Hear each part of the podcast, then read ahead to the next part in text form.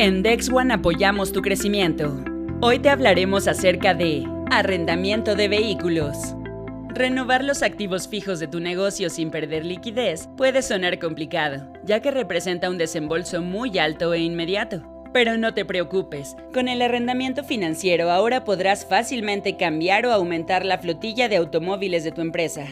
Si estás interesado en el arrendamiento de otros activos fijos que no sean vehículos, puedes escuchar en este mismo canal acerca de ello.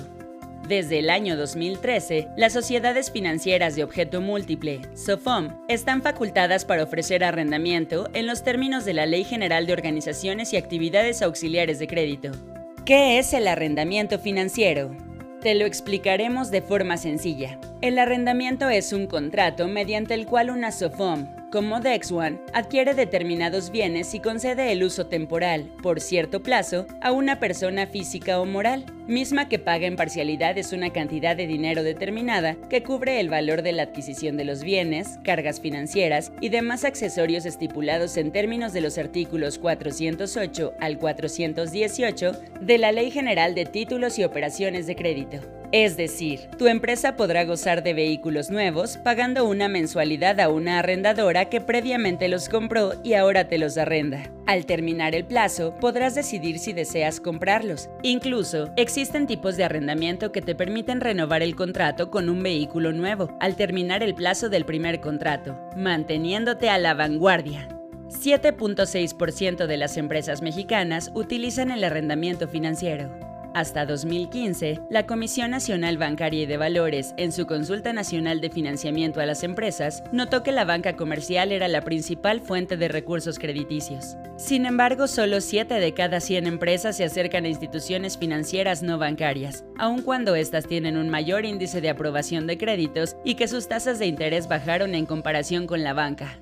Este estudio, además, identificó que el 17% de las pymes recurre a las tarjetas de crédito para invertir en capital y activos, a pesar de que el costo es superior al del arrendamiento financiero. Las estadísticas demuestran la versatilidad del arrendamiento para dotar de activos fijos y competitividad a las empresas. Las estadísticas demuestran la versatilidad del arrendamiento para dotar de activos fijos y competitividad a las empresas.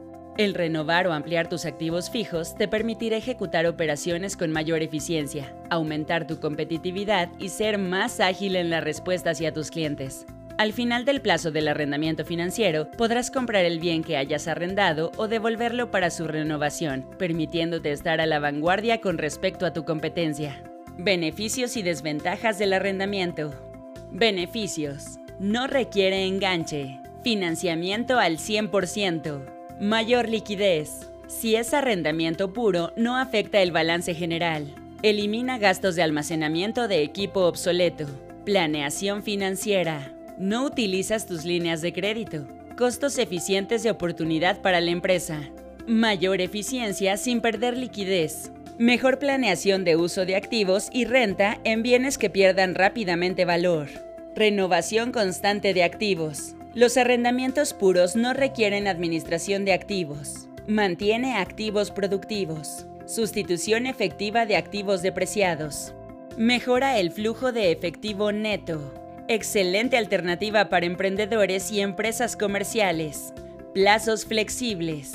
Desventajas. No es posible hacerse de la propiedad del activo hasta tanto no termine el contrato de arrendamiento. Existen algunas consideraciones en el tema específico del arrendamiento de automóviles. Comencemos por definir qué es un automóvil para la ley. Esto se define en el artículo número 3 del reglamento de la ley del impuesto sobre la renta que dice, se entenderá por automóvil aquel vehículo terrestre para el transporte de hasta 10 pasajeros, incluido el conductor.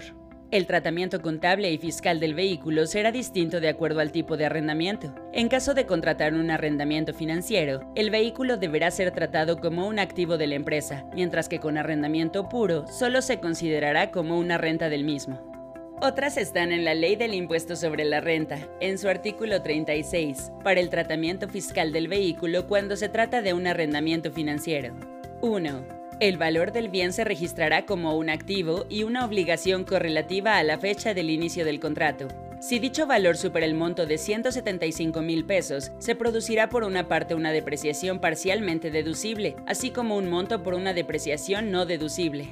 2. Las rentas devengadas deberán ser prorrateadas a pago de intereses y a disminución de la obligación contraída, de tal manera que se puedan identificar por separado el pago de ambos conceptos. 3. El impuesto al valor agregado, IVA, que se pague sobre el valor del bien será acreditable solamente sobre el monto deducible de hasta 175 mil pesos. El IVA que se pague por el excedente del valor del bien que no sea deducible no será acreditable. 4.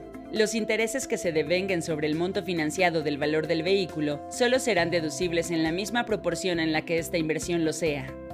De igual manera, si el vehículo adquirido requiere de alguna modificación para su uso, el costo que genere la misma puede ser totalmente deducible, sin contemplarse en el valor de 175 mil pesos del vehículo original. ¿Cómo solicitar el arrendamiento de tu vehículo?